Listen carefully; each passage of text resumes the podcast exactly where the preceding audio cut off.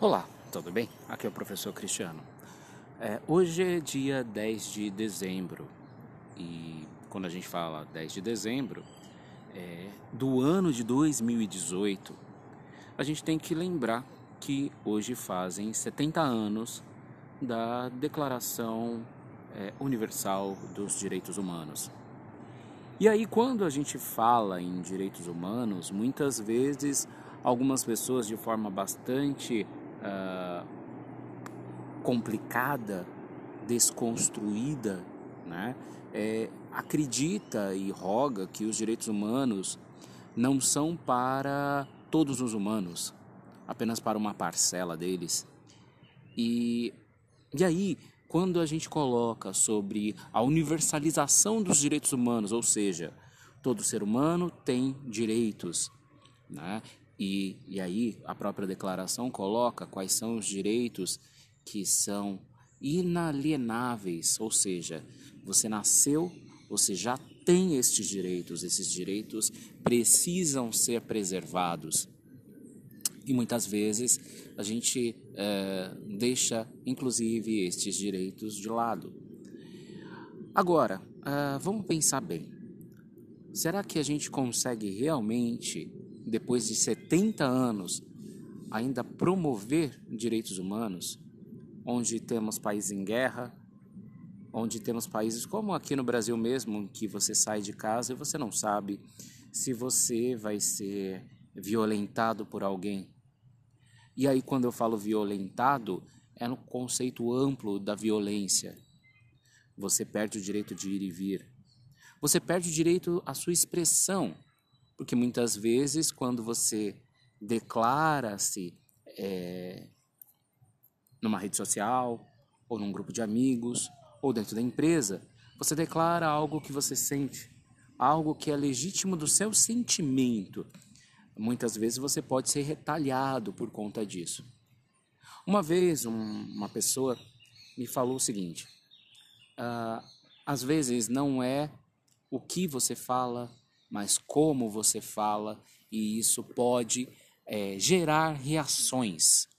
E muitas vezes, quando a gente pensa nessas reações, elas podem ser severas e elas podem nos censurar, nos calar. Então, quando a gente fala em direitos humanos, a gente fala em todos os direitos para todos os humanos, independente de etnia, independente de orientação sexual, independente de uh, recursos uh, intelectuais ou financeiros que essa pessoa possa ter. E aí vem um outro grande detalhe.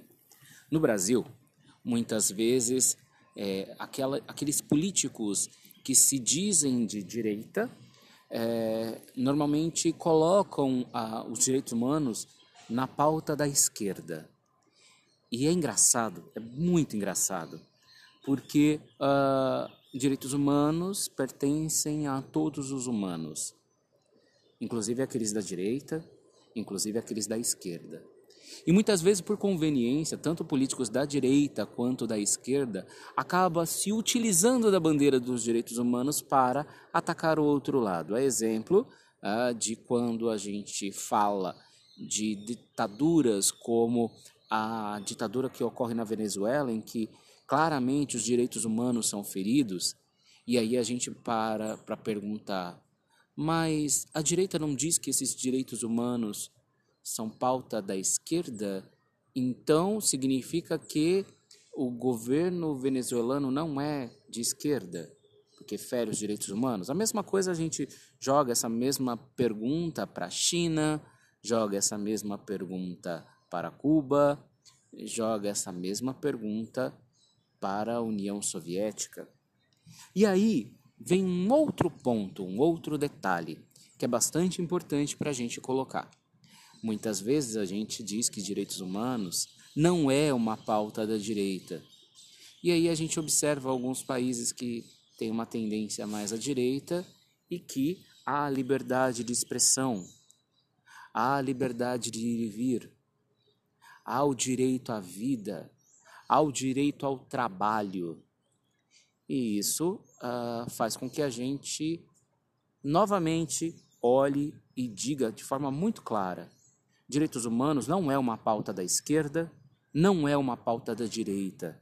É uma pauta que deveria ser seguida, sim, por todos os seres humanos.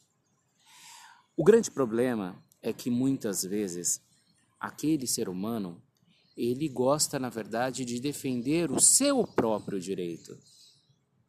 E é o único momento em que a paz deixa de fazer sentido para muitas pessoas.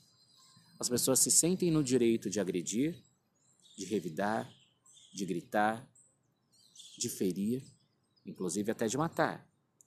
Se sentem no direito de não permitir que o outro ande, corra, ame, trabalhe, gere emprego, gere renda, simplesmente pelo fato de se sentir ferido.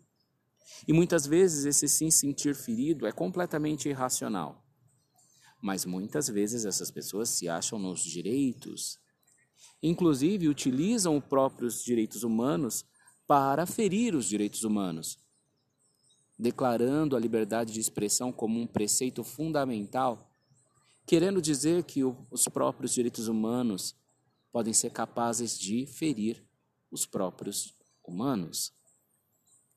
E aí é, acaba a gente entrando num redemoinho de loucuras e de insanidades que a gente não pode levar a sério. É importante a gente entender que, sim, direitos humanos é para todos os seres humanos.